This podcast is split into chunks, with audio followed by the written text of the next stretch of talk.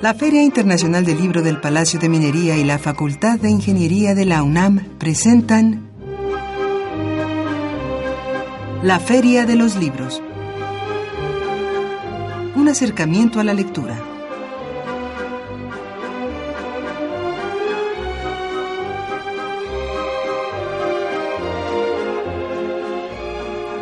¿Cómo están? Muy buenas tardes, bienvenidos a una emisión más de la Feria de los Libros. Gracias por acompañarnos en esta tarde de lunes 24 de junio. Mi nombre es Elías Franco, los saludo con el gusto de siempre y por supuesto los invito a que se quede con nosotros en los próximos minutos. Tenemos bastante información que comentar con ustedes, pero antes me permito recordar nuestras vías de, de comunicación. Llámenos al 55 36 89 89 y nuestra querida Jocelyn estará tomando su llamada.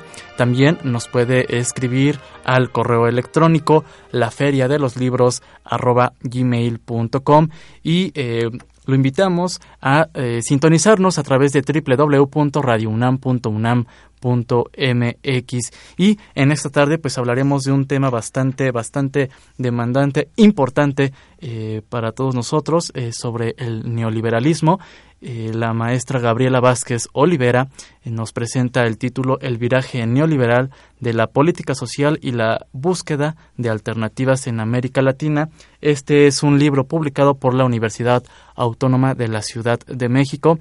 También tendremos recomendaciones de cartelera de actividades en torno al libro y la lectura, que vaya que sí tenemos bastantes opciones para esta semana, para el próximo fin de semana y también comentaremos, si el tiempo nos lo permite, algunas novedades editoriales eh, para que también usted se acerque a las librerías y adquiera alguno de estos títulos si le son de su interés. Pues esta, eh, esto es lo que tendremos esta tarde en la Feria de los Libros. Nosotros vamos a una muy breve pausa musical y regresamos con nuestra invitada.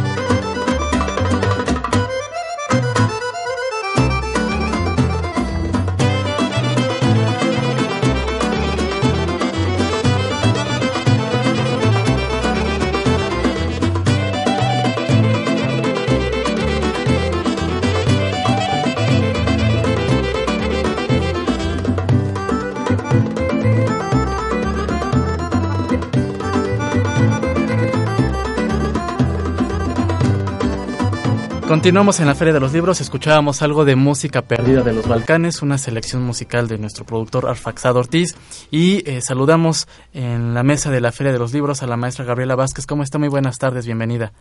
Muchísimas gracias, buenas tardes. Eh, buenas tardes, eh, pues nos convoca en esta tarde hablar de este título que nos ofrece a través de eh, la Universidad Autónoma de la Ciudad de México, el viraje neoliberal de la política social y la búsqueda de alternativas en América Latina. Vaya que es un, un tema más que complejo. Y nosotros como ciudadanos, ¿cómo nos involucramos en el tema del neoliberalismo y cómo nos afecta este en nuestras vidas cotidianas? ¿Por dónde lo, lo, comenzamos a abordar? Yo creo que esa es una pregunta muy, muy interesante. Sí. Pareciera que el neoliberalismo nos es ajeno a la ciudadanía, que es algo que tiene que ver con cuestiones económicas complejas, la macroeconomía, los índices y demás, cuando en realidad, y ese es uno de los planteamientos que se hacen precisamente en este libro, en este libro el neoliberalismo es una forma de entender, de concebir la organización de la sociedad en todos sus aspectos, en absolutamente todos sus aspectos. Entonces, realmente en todas las actividades de nuestra vida diaria está presente el neoliberalismo y la estrategia neoliberal. Eh, ¿Cómo es o cuál es la situación actual de este modelo que, bueno, se empezó a implementar desde los años 80, desde los 80, y eh, vemos el fracaso en algunos países, eh, en algunos que son bastantes. Eh, pero, ¿cuál es esta situación en México y en América Latina? En, depende cómo consideremos fracaso. Sí. Porque en realidad el modelo neoliberal tiene una muy clara inclinación a favorecer a ciertos sectores de la sociedad. Tiende a la concentración de la riqueza, tiende a responsabilizar a cada individuo de su propio bienestar, tiende a alejar al Estado de sus responsabilidades sociales. Y en ese sentido, pues todo lo que se ha hecho, creo yo, no es un fracaso. Vemos que cada vez la, la riqueza está más concentrada en menos manos. Hay pocos hombres, muy ricos que concentran una cantidad de dinero. La población pobre se ha extendido. Las clases medias han visto disminuir sus posibilidades de crecimiento. Eh, se incrementa el desempleo. Entonces realmente es un fracaso el neoliberalismo para todos nosotros, para el pueblo, para los ciudadanos en general, pero es un modelo que así está concebido en sus fundamentos así, está, planteado. Sí, porque de pronto también esta visión como ciudadano dice una o escuchamos a las personas, bueno, es que no saben manejar, pero realmente el neoliberalismo así está, así así se originó, así se cree, se, se, fundamentó. Así está concebido la, estrategia neoliberal que pone en el centro al mercado. Sí. Sí, el, el planteamiento de eh, la estrategia, de esa estrategia neoliberal, es que el mercado por sí mismo va a ser la distribución de los bienes, va a proporcionar servicios, va a equilibrar y a regular toda la vida de la sociedad. Cuando esto no es así, sí. cuando necesitamos políticas redistributivas, cuando necesitamos que el Estado se haga cargo realmente de los servicios, que estos tengan un carácter gratuito, universal, al que todos podamos tener acceso, que se cumpla el ejercicio de los derechos sociales de los ciudadanos. Y toda esta concepción de derechos sociales, de responsabilidad estatal, es realmente contrapuesta, contraria al ideario neoliberal. Y eh, este viraje que usted menciona, o bueno, que usted eh, pone sobre la mesa en, este libro, ¿cuáles son estas alternativas a las que se debe uno abocar y lo bueno los especialistas sobre todo eh, las personas encargadas de pues dirigir este modelo. Eh, cuál es esa, esa reacción ante estos movimientos de izquierda que han eh, bueno de alguna manera luchado por contrarrestar algunos efectos del, neoliberalismo ¿Cómo, cómo cuál es la reacción es, es muy interesante esto porque justamente esa es la, la, la cuestión.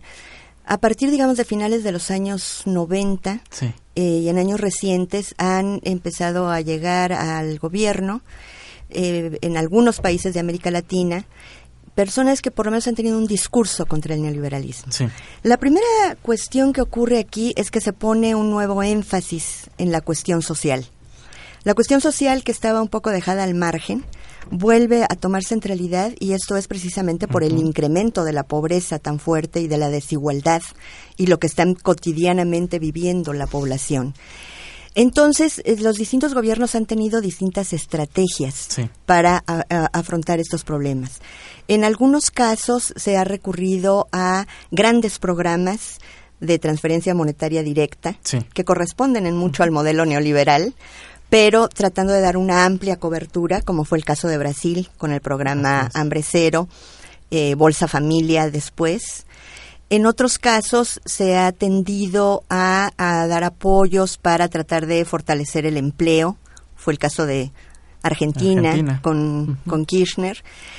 Y en otros casos, como en Venezuela, por ejemplo, que es otro esquema, ahí realmente se construyó toda otra estrategia en donde se crearon las misiones sociales, que son un esquema realmente de eh, atención a la población desde el Estado de manera gratuita, con carácter universal y yendo a las propias comunidades. Y precisamente, eh, ya que usted menciona lo que eh, ha acontecido en diferentes países de Latinoamérica, le, eh, dos radioescuchas le preguntan que, cuál es su opinión respecto a lo que sucede actualmente en Brasil. Es muy muy interesante y muy importante lo que está ocurriendo ahorita en Brasil. Porque de pronto Brasil se volteaba como a modelo, ¿no? A seguir.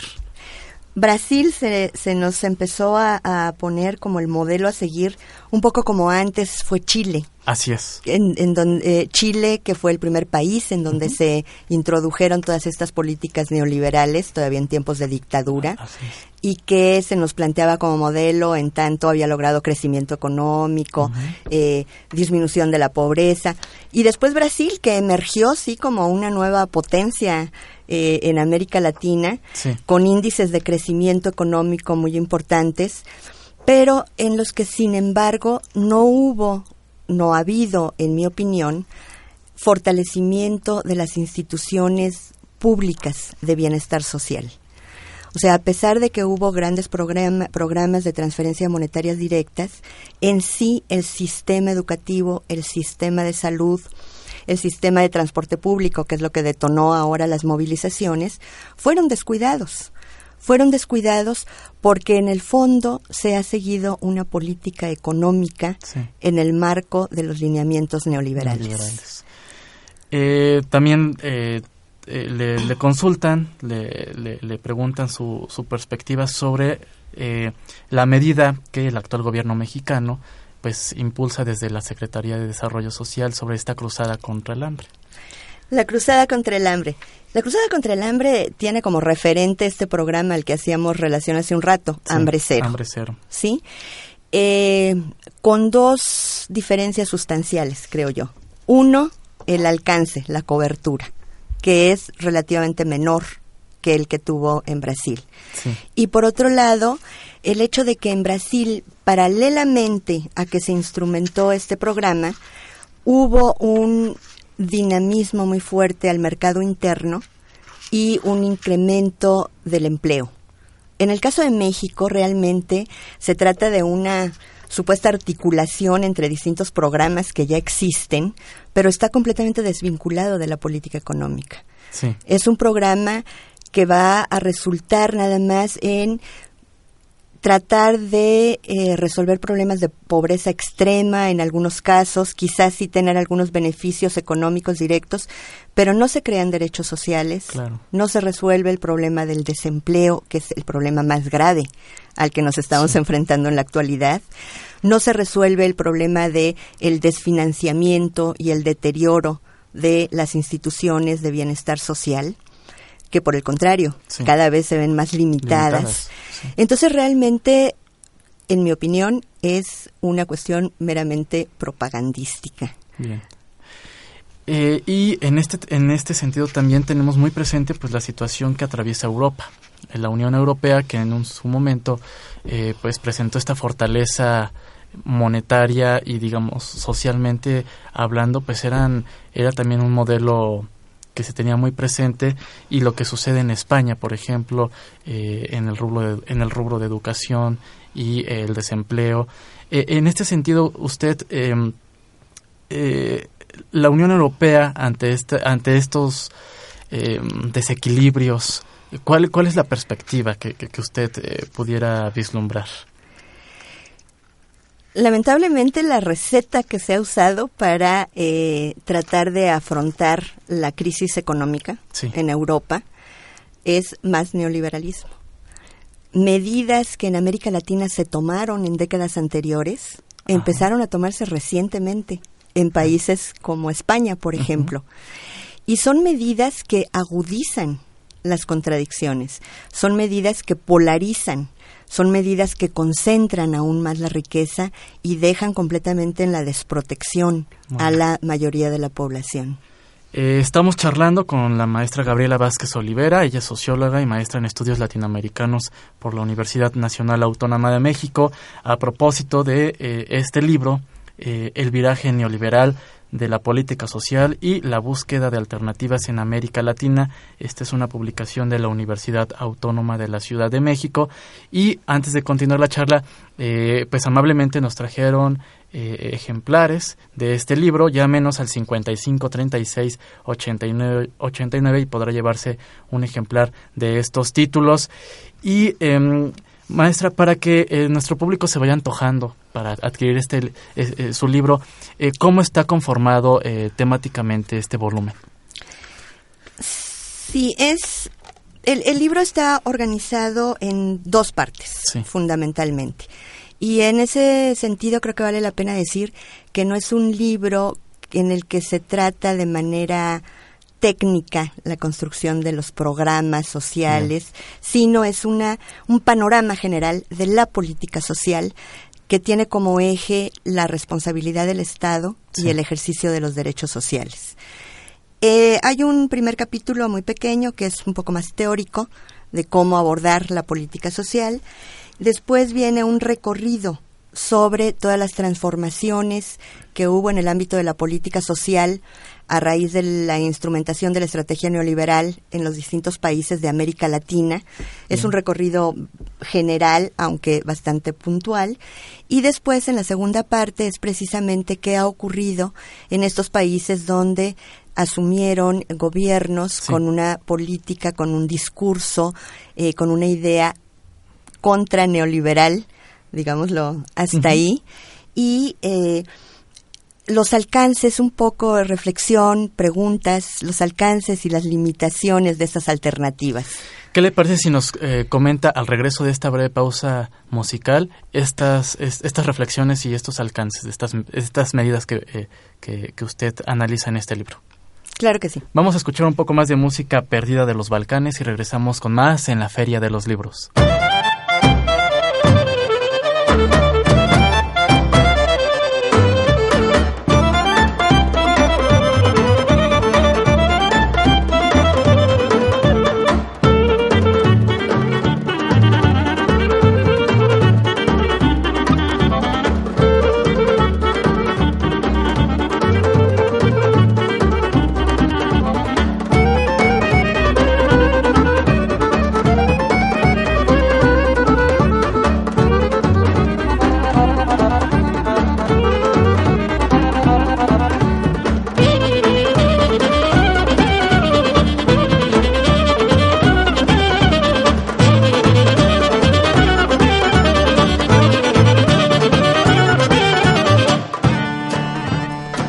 Continuamos en la Feria de los Libros, estamos charlando sobre el viraje neoliberal de la política social y la búsqueda de alternativas en América Latina con la maestra Gabriela Vázquez Olivera y eh, tenemos por aquí una llamada del público. Eh, maestra, ¿desea dar respuesta a esta inquietud o continuamos con esta segunda parte que nos comentaba sobre eh, la reflexión que usted hace en este libro y las alternativas al respecto? Eh, sí me gustaría hacer un, breve comentario y quizás vincularlo con, con lo anterior.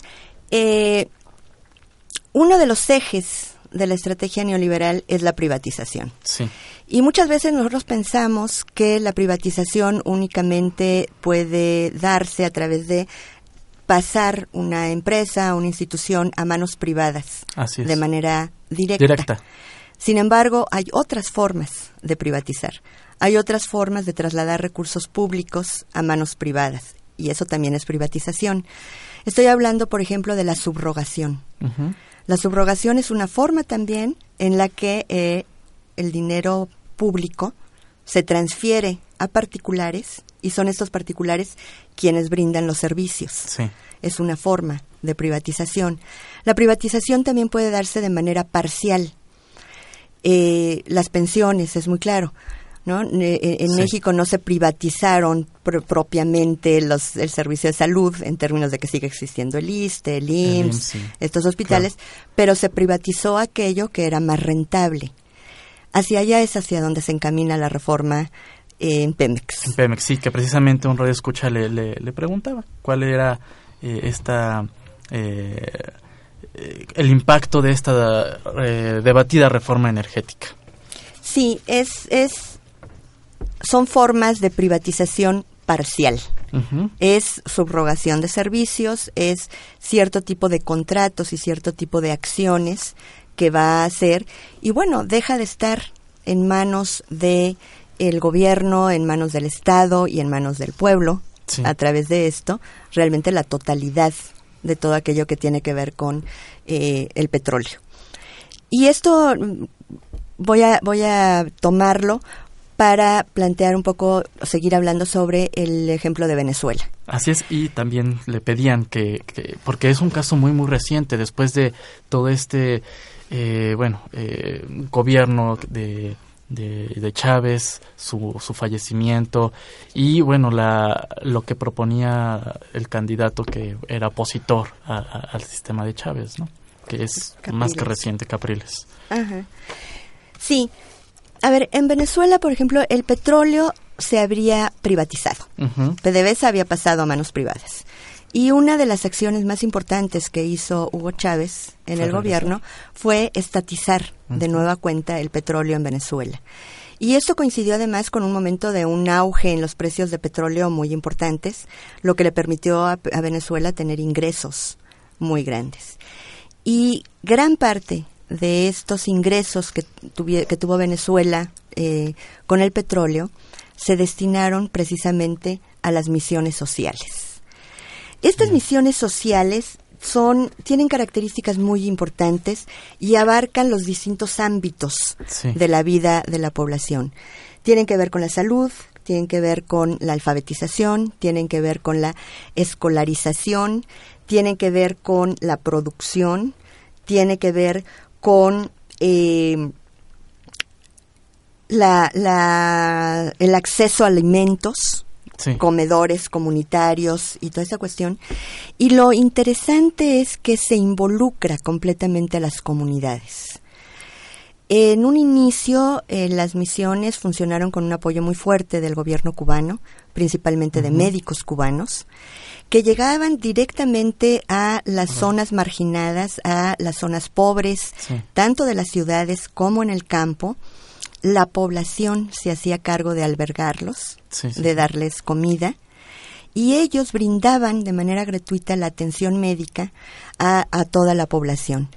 Después ya hubo, se les construyeron eh, unos, unos espacios específicos para dar las consultas, incluso para que ellos vivieran, pero sobre todo se formaron comités, comités vecinales, comités eh, de la propia gente que se hacía cargo de organizar todo esto que tenía que ver con la salud de la población, con la alfabetización, por ejemplo. En Venezuela se hizo una campaña muy importante de alfabetización con la misión Robinson, con el método este Yo sí puedo, y entonces realmente se erradicó el analfabetismo.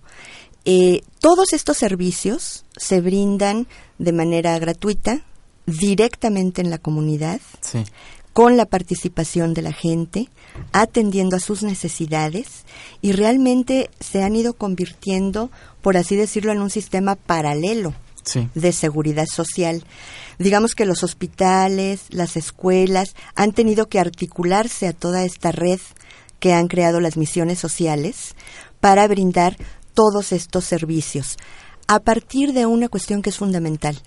El Estado reconoce, y esto volvió a establecerse de esa manera en la Constitución, que el bienestar de la población es responsabilidad del Estado. No es una, eh, una responsabilidad individual, cada quien a ver cómo le hace para ir saliendo. Esto es lo que, lo que subyace aquí y la política económica se ha entrelazado con esta política social en términos de los recursos que se le asignan, la importancia y la prioridad que se le da. Muy bien. Em, eh, digamos, el, debate continuará. Continuará y, y, por supuesto que el modelo neoliberal seguramente pues va a permanecer por un buen rato. Eh, ¿Qué nos toca a nosotros hacer qué toca hacer a, eh, a estos sectores eh, opositores a, estas medidas? Yo creo que hay dos cuestiones que son muy importantes. Uno, acercarnos a conocer qué es el neoliberalismo. a ver qué es lo que dicen los ideólogos del neoliberalismo. Yo creo que vale la pena leer a Hayek, leer a Friedman y realmente ver cuál es su concepción de sociedad, porque esto nos permite eh, realmente entender que de lo que se trata es de construir un orden social, dice Hayek, un ordenamiento de la sociedad, en donde lo que existen fundamentalmente son individuos aislados y mercado. Y, y, con base en eso se debería, según este planteamiento, estructurar todo. A cada quien le corresponde lo que su mérito individual le, brinda, le facilita, le, proporciona. Y las nociones, por ejemplo, de justicia social, de bienestar social, desaparecen completamente. Hayek dice, la justicia social es un atavismo, es algo del pasado, no es algo de unas sociedades modernas, florecientes, que están, que están en, en progreso. Creo que esa es una primera cuestión. Y la otra cuestión que a me parece fundamental es la exigencia de los derechos sociales. Que no hablemos de oportunidades, que hablemos de derechos sociales. Muy bien. Eh, maestra, el tiempo se nos ha terminado. Eh, quisiera yo consultar, eh, una llamada también nos pide esto, si el libro se encuentra disponible únicamente en la universidad o en algunas otras librerías. Por lo pronto está disponible únicamente en la universidad. Se puede comprar directamente en la nueva sede administrativa de la UACM, que es en la calle de García Diego, número 70, en la colonia Doctores. Muy bien o en los planteles de la universidad. Directamente ahí. Y muy próximamente en las librerías Educal. Educal, próximamente. Muy bien, pues ahí eh, eh, para nuestro amigo que nos pedía este dato en, en, los planteles de la universidad, en la sede administrativa, en la nueva sede administrativa y en las librerías Educal. Aproximadamente tienen idea de cuánto tiempo, dos semanas, dos meses. Dos, semanas. En dos semanas nos dice eh, por aquí nuestra amiga y querida Fabiola. Em, pues muchas gracias, maestra, por estar con nosotros. Al contrario, muchísimas gracias a ustedes. Y por supuesto estaremos muy, muy pendientes de sus futuros proyectos editoriales que, pueda publicar con la universidad. Y, bueno, pues las llamadas del público fueron bastantes. siempre este tema pues despierta inquietudes. Muchas gracias. Muchísimas gracias a ustedes. Nosotros vamos a una muy breve pausa y regresamos ya con el cierre de la Feria de los Libros.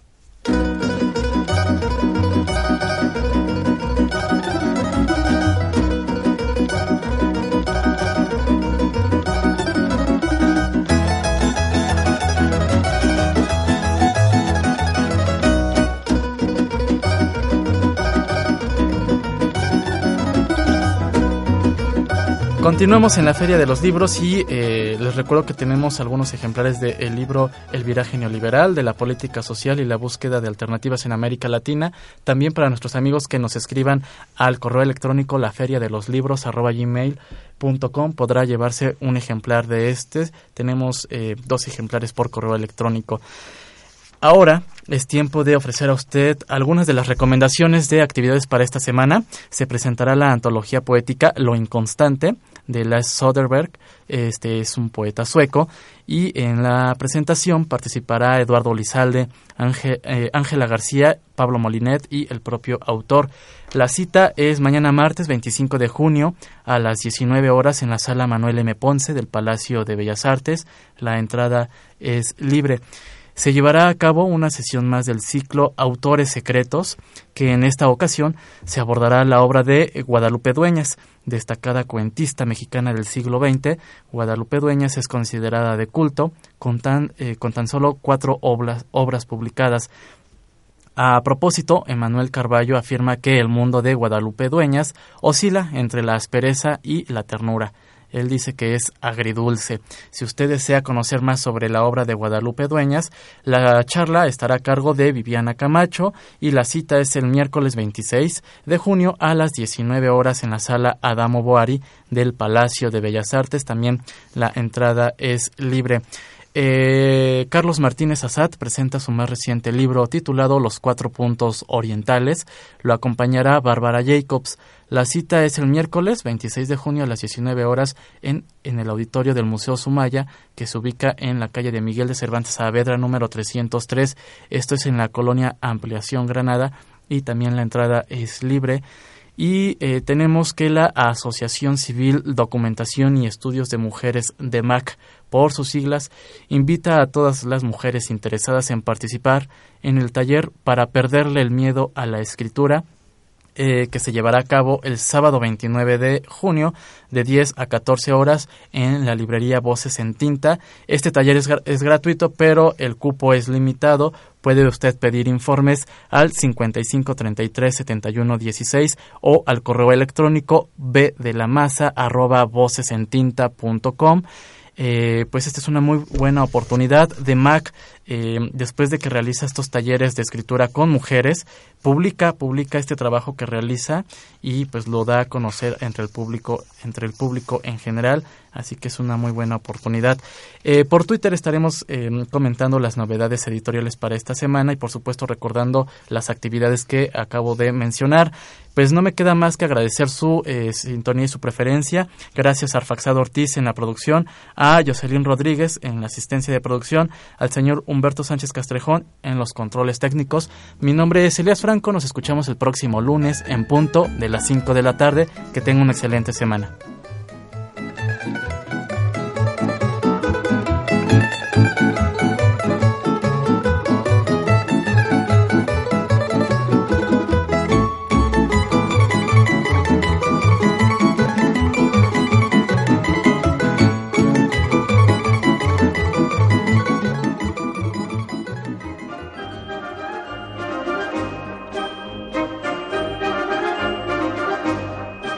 La Feria de los Libros.